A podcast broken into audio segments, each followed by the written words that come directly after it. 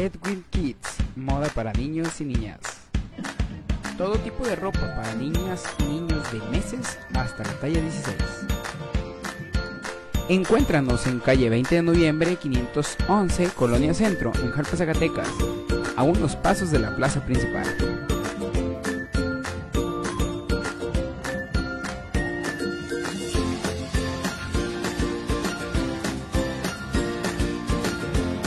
Edwin Kids, moda para niños y niñas.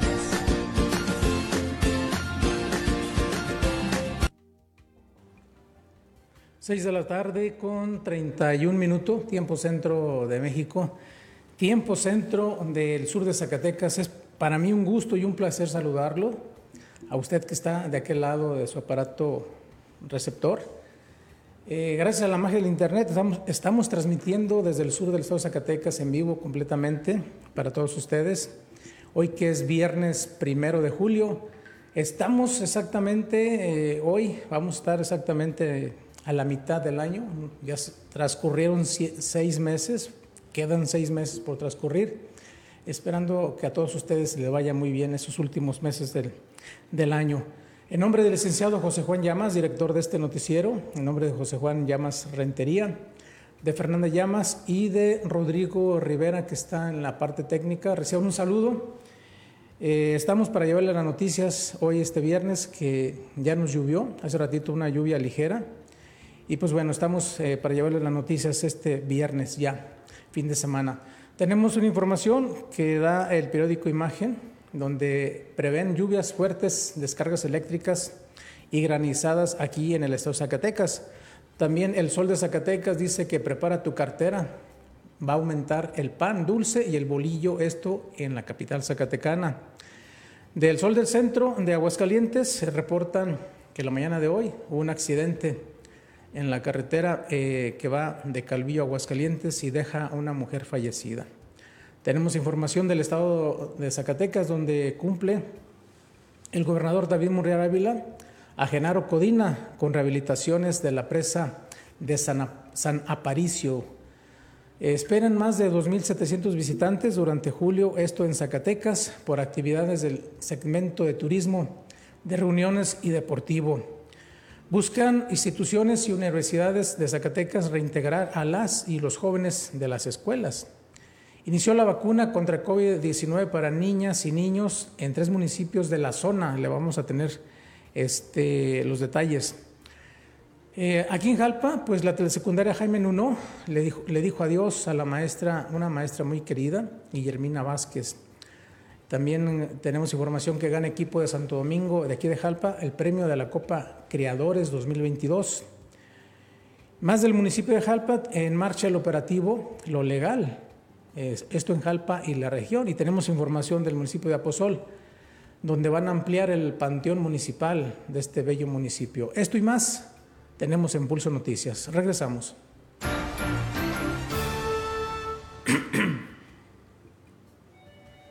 Bueno, regresamos. Eh, vamos a poner a su disposición los teléfonos de, de, cabina que ya tenemos para todos ustedes. Es el 463 95 540 36 y los teléfonos de WhatsApp, que ya los conoce usted, le ponemos a su disposición para cualquier queja, sugerencia, eh, pues está ahí a la orden, es el de WhatsApp, el 463-953-7336. Puede mandarnos un mensaje de voz, alguna fotografía, lo que usted guste y lo daremos a conocer. Bueno, vamos a iniciar rápidamente con las noticias el día de hoy, ya que eh, lo está dando a conocer el periódico eh, Imagen de Zacatecas que se están previendo lluvias fuertes y descargas eléctricas con granizadas aquí en el estado de Zacatecas. El día de hoy eh, será de lluvias fuertes, así lo pronosticó la Comisión Nacional del Agua, donde a través de un comunicado de prensa anunció que este primero de julio se prevén fuertes lluvias en 16 entidades del país.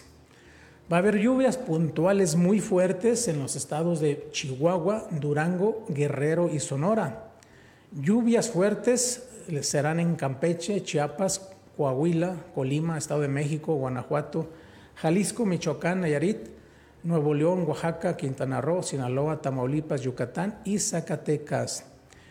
Eh, mientras que intervalos de chubascos para, la ciudad, para los estados de Aguascalientes, Ciudad, Ciudad de, de México, Hidalgo, Morelos, Puebla, Querétaro, San Luis Potosí, Tabasco, Tlaxcala y Veracruz. Cabe mencionar que las precipitaciones podrían estar acompañadas por descargas eléctricas fuertes y también tener rachas de viento y posible caída de granizo.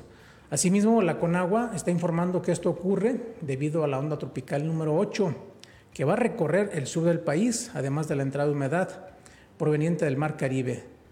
Para Zacatecas, pues está previendo descargas eléctricas y la posible caída de granizo. Hay que estar al pendiente porque están pronosticando estas lluvias fuertes para, para el estado y más que nada tenemos que estar al pendiente tanto del estado de Zacatecas como lo que le viene al estado de, de, de Aguascalientes, porque estamos a 90 kilómetros de este bello estado y nos puede llegar.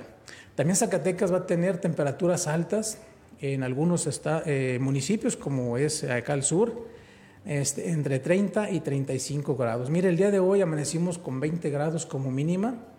La máxima llegó a 29, pero la sensación térmica cuando salió el sol sí llegó a los 30 grados. Es que que tener mucho, mucho cuidado y más que nada, pues no confiarse, eh, salir con su paraguas, con su sombrero, su sombrilla, por si hay sol, pues se pone su, su sombrero, si llueve, su impermeable y su paraguas. Está, está el pendiente de Pulso Noticias, donde va, le vamos a mantener al tanto de la situación climática en el sur del estado de Zacatecas. Por lo pronto hay que tener mucho cuidado. Si usted ya arregló su vivienda porque se le goteó la temporada pasada, qué bueno, y si no, hay todavía hay tiempo para arreglarla, para tratar de tapar esas goteras que eh, pues son a veces tan enfadosas por ahí. Bueno, pasando a otra información, esta información la da a conocer el Sol de Zacatecas, donde el Sol de Zacatecas comenta y dice, prepara tu cartera, porque va a aumentar el peso, va a aumentar un peso el pan dulce y el bolillo esto en Zacatecas. Bueno, esta nota es de la, capital, pero aquí en Jalpa este, pues ya aumentó, vamos a ver si no vuelve a subir. La Asociación Estatal de Panaderos de Zacatecas anunció el incremento de un, de un peso en el producto a partir del próximo lunes 4 de julio. Es el segundo incremento que se va a hacer en el presente año. Explicaron que el pan a distribución para el tendero se va a ofrecer a 8 pesos, cuando se estaba dando a 7 pesos. El tendero lo va a dar a 9 o hasta 10 pesos, depende de la tiendita, depende hasta dónde esté esa, tienda ubicada, pues lo pueden dar hasta, hasta 10 pesos. El bolillo chico estará normalmente a 6 pesos y subirá a 7. En esta nueva alza y el bolillo grande va a subir de 7 a 8 pesos. Este gremio anunció eh, pues que hay un incremento a los productos que están ofreciendo, ya que es, el, pues es algo cotidianamente como viene siendo la harina que está subiendo. También explicó que este incremento se deriva principalmente del costo de la materia prima en lo que es esencial, como le digo, la harina, que ya subió demasiado. Eh, anteriormente la harina estaba, se estaba vendiendo en 390 pesos cada bulto de 44 kilos. Para el día de hoy se ha llegado a subir hasta los 880 pesos eh, el saco de 44 kilos. Fíjese el aumento que ha habido, ya lo habíamos dado a conocer, el tanto por ciento que subió eh, en Aguascalientes, ahora se viene a dar aquí en el estado de Zacatecas. Pues hay que, hay que estar al pendiente porque este incremento será a partir del próximo eh, 4 de julio, eh, donde algunos panaderos pues ya adelantaron que se va a subir la, el, precio, el precio del pan. Y mire, pues ahí en este, aparte de la harina, pues también el azúcar es la que ha subido de precio, el chocolate y las grasas y todos los implementos básicos para la elaboración del pan es lo que ha subido y esto provoca que se suba, se suba el precio, el precio del pan. Bueno, hay que estar al pendiente y pasamos a otra información, esta información no tan agradable que viene del sol del centro de Aguascalientes. Mire, el día de hoy, muy temprana hora, eh, un accidente vial en Calvillo deja a una mujer fallecida. Según eh, informes de la Policía eh, de Caminos, dice que la conductora perdió el control del volante, porque en la carretera había grava suelta, por lo que se originó el fatal percance contra una camioneta de bomberos del municipio de Calvillo. Una mujer que no ha sido identificada lamentablemente perdió la asistencia durante la mañana de este viernes. luego de chocar fuerte contra una camioneta de bomberos cuando se dirigía hacia el municipio de Calvillo. Esto en Aguascalientes. También hubo dos personas lesionadas. Las unidades y personas involucradas fueron las siguientes. Una camioneta de eh, marca Nissan tipo pickup color rojo modelo 2008, propiedad de bomberos municipales de Calvillo, en la que viajaba Eliseo de 48 años y un joven de 22 años. Además fue un Volkswagen tipo Polo color blanco modelo 2021 con placas de Aguascalientes, el cual era conducido por una mujer cuya edad oscila entre los 35 y 40 años de edad. Los hechos ocurrieron mediante los minutos eh, previos antes de las 8 de la mañana. Esto sobre la carretera federal número 70 Poniente, el kilómetro 38, antes de llegar a la comunidad de Colomos. En base a los indicios recabados por las autoridades, se logró establecer que el Volkswagen, el carrito blanco que está viendo usted ahí en pantalla, se desplazaba de oriente a poniente con dirección a Calvillo cuando la conductora perdió el control del volante porque había grava suelta en la cinta asfáltica, por lo que invadió el carril contrario en el que circulaba la unidad de bomberos. Y Eliseo, el que conducía esta unidad de bomberos, no pudo hacer nada para evitar el impacto. Al llegar los elementos de la Policía Estatal y Municipal, así como paramédicos de Elisea, para confirmar la ausencia de signos vitales de la mujer, asimismo se le brindaron los primeros auxilios a los elementos de bomberos, determinando que el conductor debía ser trasladado a la clínica para su atención, esto en Calvillo. Yo estaba viendo eh, algunos comentarios eh, en una nota donde, bueno, aquí la nota que estamos dando, que el carrito blanco perdió el control, es la nota que nos pasan las, autoridades, no nos lo estamos diciendo nosotros como noticiero. Nos están dando eh, la información las autoridades correspondientes del municipio de, de Calvillo, de Aguascalientes, y es lo que ellos en sus pesquisas, en sus, eh, en sus investigaciones, es lo que dicen, que el carrito blanco perdió el control. Me parece que por ahí hay una curva, ¿verdad, Rodrigo? Por ahí en, el área, pierde el control, invade el otro este, carril contrario y venía la de, la de bomberos, porque hay quien decía en, en, una, en un comentario que se veía que la camioneta roja había impactado al carrito blanco. Y mire, eso es cosa de las autoridades, nosotros no estamos diciendo quién quién con quién chocó. Bueno, vamos a, la, a la, red este, donde tenemos a nuestros amigos que ya se están comunicando con nosotros. Un saludo para Juan Carlos Díaz Muñoz, que, nos dice saludos desde California para mi amigo, ah, para mi amigo Juan Carlos. Y bueno, de Jalpa y a todos de Jalpa. También Juana Quesada dice, hola, buenas tardes, saludos desde California. Juan Valdés dice saludos, también muchas gracias. Tiene un saludo para Jesús Mojarro. Gracias, un saludo también para Cuco Camacho, el gran Cucón, por ahí nos está viendo. Gracias, Cuco. Bueno, vamos a pasar a información del estado de Zacatecas, donde eh, nos dice que cumple el gobernador David Monreal Ávila a Genaro Codina, esto con la rehabilitación de la presa San Aparicio. En coordinación con Conagua, se reconstruyó la cortina de la represa del ejido Perales, eh, San Bernardo, que se desbordó el 16 de septiembre del 2021. Con una inversión superior a 12 millones de pesos, la obra garantiza la captación de agua en beneficio de 60 ejidatarios y aproximadamente 300 hectáreas de cultivo.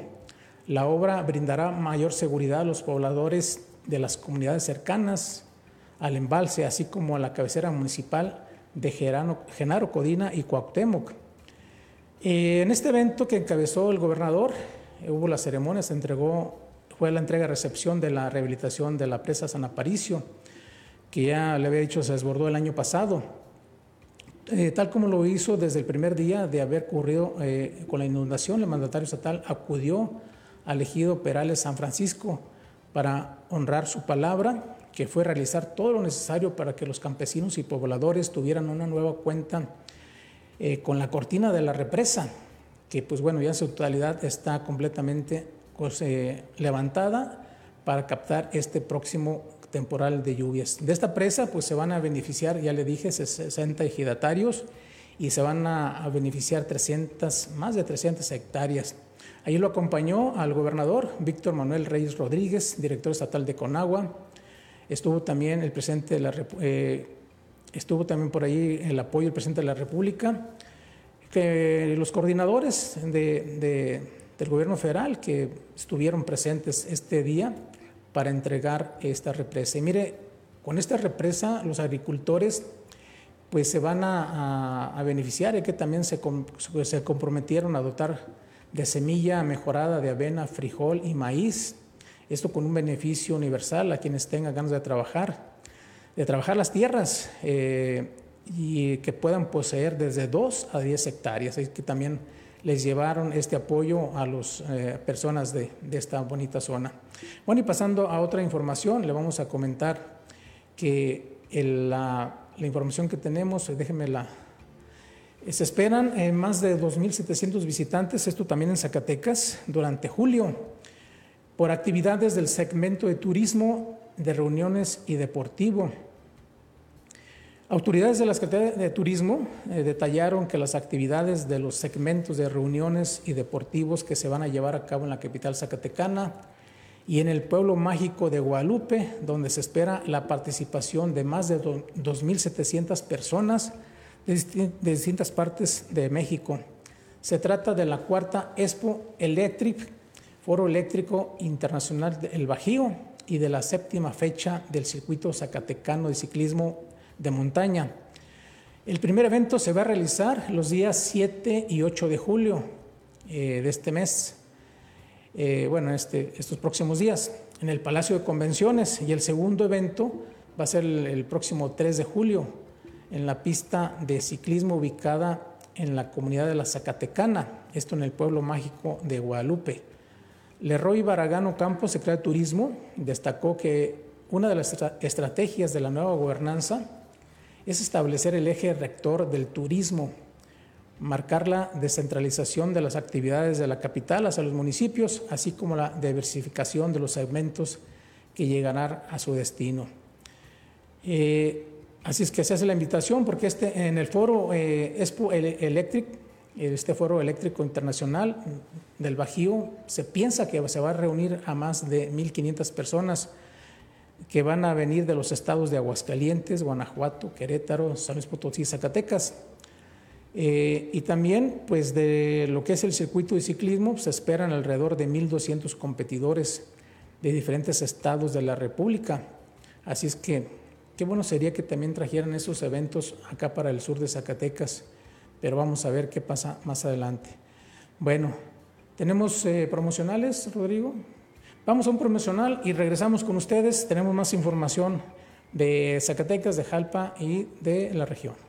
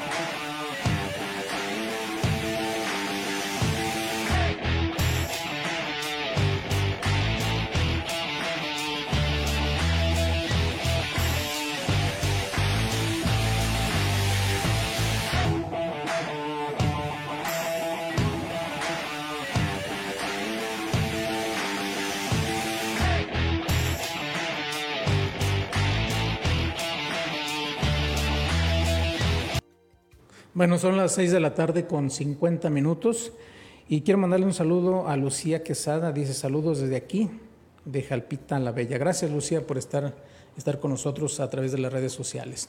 Tenemos más información del estado de, Zacatecas, donde las instituciones y universidades del estado de Zacatecas eh, reintegran a las y a los jóvenes a las escuelas.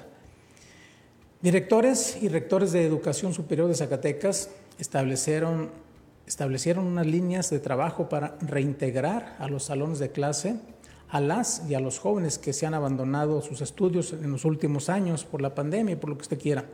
Por este motivo, después de cuatro años, se realizó una asamblea general de la Comisión Estatal para la Planeación de Educación Superior, a la que asistieron los titulares de institutos tecnológicos y universidades públicas, autónomas y, particulares. A nombre del gobernador David Morreal Ávila y de la secretaria de Educación Maribel Villalpan, eh, Villalpando Aro, la subsecretaria de Educación Media Superior y Superior, Giselle Liliana Llamas Ibarra, manifestó la importancia de actualizar las estrategias que mejoren la educación superior en el Estado. Señaló que la política educativa de la nueva gobernanza pondrá y tiene como vital importancia el impulsar acciones en beneficio de las y los jóvenes, porque es a través de ellos y de su formación educativa que se va a alcanzar la transformación de Zacatecas. Cabe señalar que al retomar los trabajos de esta comisión, se busca lograr una coordinación permanente entre las instituciones educativas y fomentar su vinculación con la sociedad en general. En la asamblea se analizaron los, problemas que hay en el Estado, en cada institución, de tal forma que se pueda orientar los planes y programas de estudio, esto logrando que los estudiantes no abandonen sus estudios. La asamblea estuvo presidida por Ramón Arillano López, que es su secretario de Planeación y Evaluación. Juan Claudio Esparza Castillo, director de Educación Superior, Guillermo Guerrera Mireles, jefe del Departamento de Instituciones Formadoras de Docentes, José Manuel Reyes Hernández, en representación de la Secretaría de Educación Pública, y José Luis de la Peña, director del Instituto Zacatecano para la Construcción de Escuelas. Así es que esta, esta, esta asamblea donde tratan, tratan eh, los directores, los maestros de ese de esas personas, de esos jóvenes que pues abandonaron la escuela por la pandemia, por muchas cosas, tratar de regresar. Bueno, pasando a otra información, le vamos a decir que inició la vacunación contra el COVID-19 para niñas y niños de tres municipios de la zona. Este día se aplicaron más de 100 mil, más de mil dosis de vacuna Pfizer a infantes de 5 a 11 años de edad. La acción tendrá lugar en, en estos tres municipios y 11 más del Estado de Zacatecas. Según datos de la Delegación de Programas para el Desarrollo, en el Estado se dio a conocer que hoy se instalarán o se instalaron 14 puestos de vacunación. Esto en los municipios de Chalchihuites, Benito Juárez, Concepción del Oro, El Plateado de Joaquín Amaro, El Salvador, Jiménez del Teúl, Mazapil, Mechoro Campo, Mezquital del Oro, Moyagua, Pinos, Teúl, eh, Trinidad García La Cadena y Bellidalgo. Es importante destacar que el esquema eh, con vacunas pediátricas contempla solo la aplicación de este biológico del laboratorio Pfizer, que es en especial para este grupo de edad y consiste en la aplicación de dos dosis, con un intervalo de 21 días o hasta un mes y medio entre la primera y la segunda dosis. Esto lo informó personal de salud. Finalmente, el personal de la salud invitó a la población para acudir a esos módulos de vacunación y sean los niños los que ahora se encuentran protegidos contra esta enfermedad COVID-19. Y mire, hay que estar al pendiente porque me preguntaban ayer cuándo iba a ser la vacunación aquí, aquí con nosotros, aquí en la zona.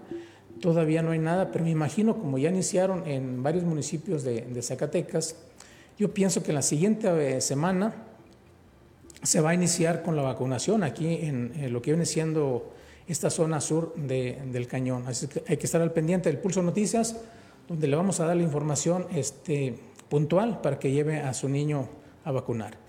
Pasando a otra información, le vamos a, comentar que la telesecundaria de aquí, de la colonia obrera, la telesecundaria Jaime Nuno, le dijo adiós a la maestra Guillermina Vázquez. Tras 39 años dedicados a la docencia y educación, maestros y padres de familias, amigos, se despidieron a la maestra Guille, como cariñosamente la conocía. Ah, este día la telesecundaria de la colonia obrera homenajeó a la maestra Guillermina Vázquez Sandoval, quien luego de 33 años de vida dedicada a la educación, se despidió y le fue reconocida su labor como profesora. En el primer acto en el que la maestra se despidió de su eh, familia escolar, lo fue con una misa de acción de gracias en el templo de dicha colonia, Después la comunidad ofreció un evento en, honor eh, en, su honor, esto en las instalaciones de la telesecundaria, a la que sirvió por más de 25 años. Fue así luego de 22 años y 8 meses y 6 días en que laboró en la institución, que por cierto ella misma gestionó hasta su total construcción, en la que la maestra dijo adiós a su plantel.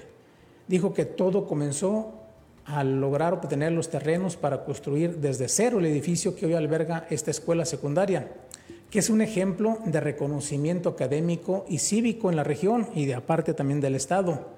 Y a todos agradeció su confianza. Actualmente el plantel cuenta con seis aulas didácticas, un aula de computación, un aula para USAER, aula de inteligencia múltiples, dirección, cooperativa, dos módulos de servicio sanitario, tiene una bodega, plaza cívica, cancha de uso múltiples, condomo, cerco perimental, banquetas exteriores y interiores. Además tiene jardín, así como el equipamiento de todos los, eh, los espacios con pintarrones, escritorios, mesas, sillas, butacas, computadoras, escritorios, mesas, sillas y ventiladores, algunos eh, robots, entre muchos otros elementos necesarios para desempeñar el proceso de enseñanza-aprendizaje. Durante la celebración se contó con la presencia del representante del gobierno municipal, el jefe de educación, maestros, empresarios y gente que reconoció la labor de la maestra como docente y como ser, eh, como ser humano.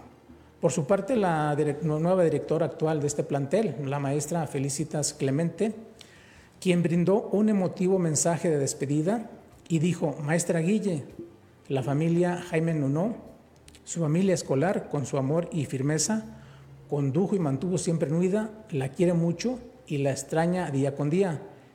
Es sin duda un honor y un privilegio haber compartido con usted tantas vivencias y aprendizajes. Esperamos sinceramente que esas condiciones, que esto continúen, perdón, muchos años más, finalizó la maestra.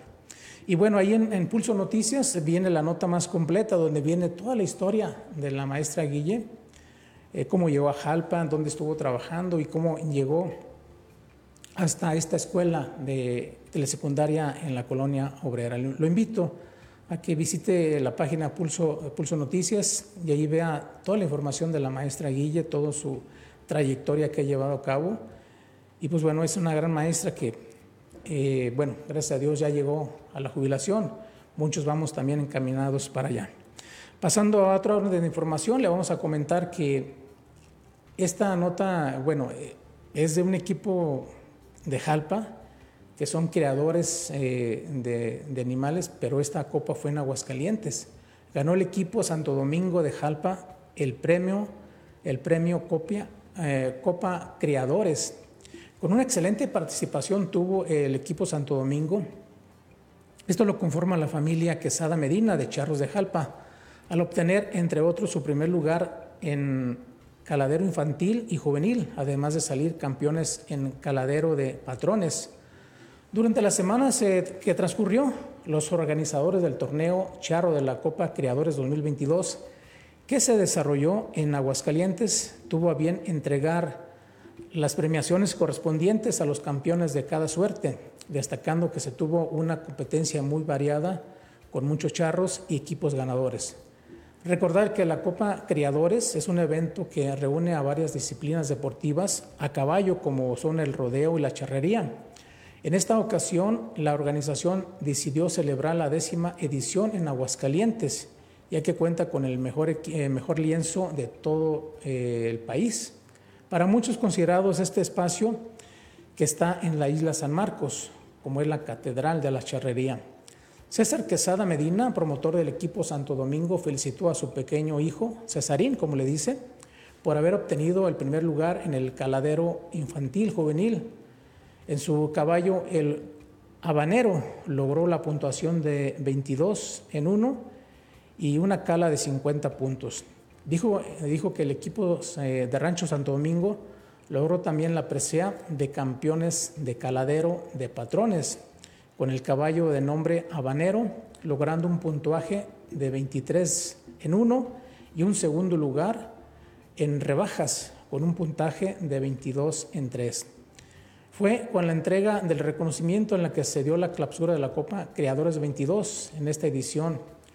Eh, en la décima edición de esta Copa también participaron creadores de caballo como el doctor Víctor Romero y el médico Aldo de Tlachichila, entre otros quienes fueron parte de este evento celebrado en la capital de Aguascalientes. Bueno, pues felicidades a la, familia Quesada por este, esta presea que se traen para acá, para el municipio de Jalpa. Eh, hablando también del municipio de Jalpa, pues ¿sabe qué? Sigue en marcha, sigue en marcha el proyecto, el programa operativo Lo Legal, aquí en Jalpa y en la región. Esto es como parte de las obligaciones de la Dirección de, la, de Policía de Seguridad Vial en el Estado. La delegación de Jalpa, en coordinación con el gobierno municipal, están implementando y aplicando el programa Lo Legal. Este programa busca regularizar el uso de motocicletas, esto con la observación y cumplimiento de la ley y reglamento de vialidades del Estado de Zacatecas para el uso de las motocicletas. Así lo informó el personal de la delegación vial. El uso obligatorio y su correcta colocación del casco, portación de la licencia vigente de motociclista y la aportación de placas vigentes, además de que el vehículo se encuentre en las condiciones adecuadas para poder circular sin ocasionar daños a vialidades, a vehículos, a terceros o mm, pues son, es el, el principal objetivo. Cabe destacar que durante este operativo el personal de esta dependencia va a trabajar de manera coordinada con el gobierno municipal, además de que buscará la regularización del uso adecuado de los vehículos, los cuales llegan a ser los principales ocasionadores de accidentes dentro de la zona urbana del municipio. Esto dijeron los funcionarios. Finalmente, el personal de ambas dependencias invitan a la sociedad a ser conscientes del uso adecuado de cualquier vehículo, ya sea motocicleta, carro, bicicleta, entre otros, además de, ser, de puntualizar que esto es parte de un operativo a nivel estatal, esto con el fin de salvaguardar la seguridad de toda la población. Y sabe que ahorita me llama la atención de bicicleta. ¿Quién no ha manejado, Rodrigo, eh, en su vehículo y nos encontramos unas, una, dos, tres bicicletas en sentido contrario? Y eso debería también de ser la, eh, de meterlos a, a, un reglamento, a los ciclistas, porque, y luego los chamaquitos van por la banqueta y de repente brincan y caen casi enfrente del vehículo y en peligro de que uno se pueda atropellar. Bueno, ojalá y se lleve a cabo el, el fin que tiene este, este operativo que a lo mejor para muchos de ustedes puede ser otra vez, otra vez eh, quitando motos, es que es un operativo de, la finalidad es conservar la seguridad de los ocupantes, de los que andan conduciendo motocicleta y que no pasen accidentes, porque anteriormente, Rodrigo, ¿cuántos accidentes de moto no había aquí en el municipio? Continuamente había y como que ha bajado un poquito, pero ojalá y se aplique y la gente eh, pues lo, lo acepte con bien. Bueno, pasando a otra información, le vamos a comentar que eh, esta información viene de Aposol Zacatecas, donde se, va a ampliar el panteón municipal debido a las malas condiciones y servicios que actualmente brinda el cementerio de esta cabecera municipal, que es Aposol. Se ha originado una problemática de infraestructura que ha provocado incertidumbre y molestias entre la población. Las vías de acceso y tránsito peatonal al interior del cementerio han desaparecido. Esto a través de los años por la inadecuada distribución de tumbas y lotes funerarios, dificultando a visitantes su desplazamiento en el interior del mismo. Principalmente por esta razón es que los espacios para la compra de los mismos se han reducido considerablemente eh, para que se lleve mejor una, una ubicación bien. Por ello es que la presidenta Gabriela Arellano Quesada instruyó al director de Obras Públicas y Servicios Públicos del municipio, al arquitecto Arturo Salas, a realizar los estudios definitivos para atender esta problemática mediante la implementación y ejecución de proyectos de modificación, ampliación del terreno, esto a un costado del panteón, esto con el objetivo de brindar las condiciones adecuadas para la presentación de servicios propios del cementerio. Asimismo indicó que se contemplarán zonas destinadas para áreas verdes y una de, una de fosa común. Al finalizar las adecuaciones y la ampliación, se darán a conocer detalles respecto a la reglamentación para solicitar los servicios, sobre todo haciendo énfasis en el ordenamiento, así como en las medidas sanitarias que se deben de aplicar. Con esta iniciativa, la alcaldesa Gabriela Arellano reafirma su compromiso en atender los problemas de su municipio más apremiantes y ofrecer servicios de calidad a las y a los aposolenses. Es de suma importancia mencionar y como medida aclaratoria que las tumbas que se encuentran actualmente no tendrán algún tipo de modificación, esto en el proyecto. Así es que es un buen trabajo de parte del gobierno de Aposol que está haciendo en, este panteón, porque sí, es muy fácil nada más mm, ir, ir a sepultar su, su, ser querido ahí, sino llevar una, pues una, una guía donde se puede eh, sepultar y donde no. Bien hecho por el municipio de, de Aposol que se está pues, rehabilitando y tratando de ordenar el panteón de este municipio. Bueno, es así como hemos llegado al final, Rodrigo, de, de este noticiero. Quiero saludar a Paola Ortiz, que nos está viendo. Muchas gracias por estar ahí. También un saludo para nuestra amiga Lu Ferreira. Ella acaba de llegar a Chicago. Mire, ella, eh, Lu Ferreira, es una gran cantante. Ella se conoce como la cigarra huasteca. Es del Merito eh, Ciudad Valle, San Luis Potosí. Y me mandó una información que va a actuar el día de, mañana sábado domingo y lunes por allá en Chicago. Eh, el lugar donde va a actuar está al oeste de Chicago. Eh, ahí le hacemos la invitación a toda la gente de Jalpa que quiera presenciar eh, a esta gran cantante Lu Ferreira, la cigarra huasteca. Pues le hacemos la invitación, puede, lo va a hacer ahí en Mariscos, Brucerías Nayarit, que está por allí en Chicago. Bueno, todo el éxito, Lu Ferreira, en su presentación. Eh, por allá en Chicago el próximo mm, sábado, domingo y lunes. Y es así como hemos llegado al final de este noticiero. No me resta más que darle las gracias en nombre del licenciado José Juan Llamas, que es el director eh, general de este noticiero. Gracias por su atención. Estaremos al pendiente. Si hubiera algo relevante, lo vamos a llevar a cabo. sigue informado usted a través de Pulso Noticias. Por mi parte es todo. Un ratito más estará con nosotros el presidente de Tabasco, Zacatecas, en una amena entrevista. Así es que no se lo pierdan. Cuídese mucho y nos vemos al rato. Gracias.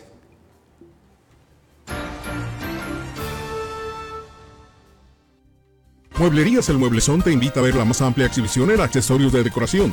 Visítanos en la sucursal que te quede más cerca. Calpa, Cayo Campo, número 622. Calvillo, calle Terán, número 114. Cuchipila, frente a la plaza principal encontrarás cuadros, espejos, lámparas, reloj de pared, relojes de arena, fruteros, floreros, bomboneros, candelabros, portarretratos y mucho más. Contamos con las mejores formas de pago. Aceptamos tus tarjetas de crédito y vales de despensa. Visita Mueblerías El Mueblezón antes el bodegón. Mueblerías El Mueblezón. En precios bajos no tiene comparación.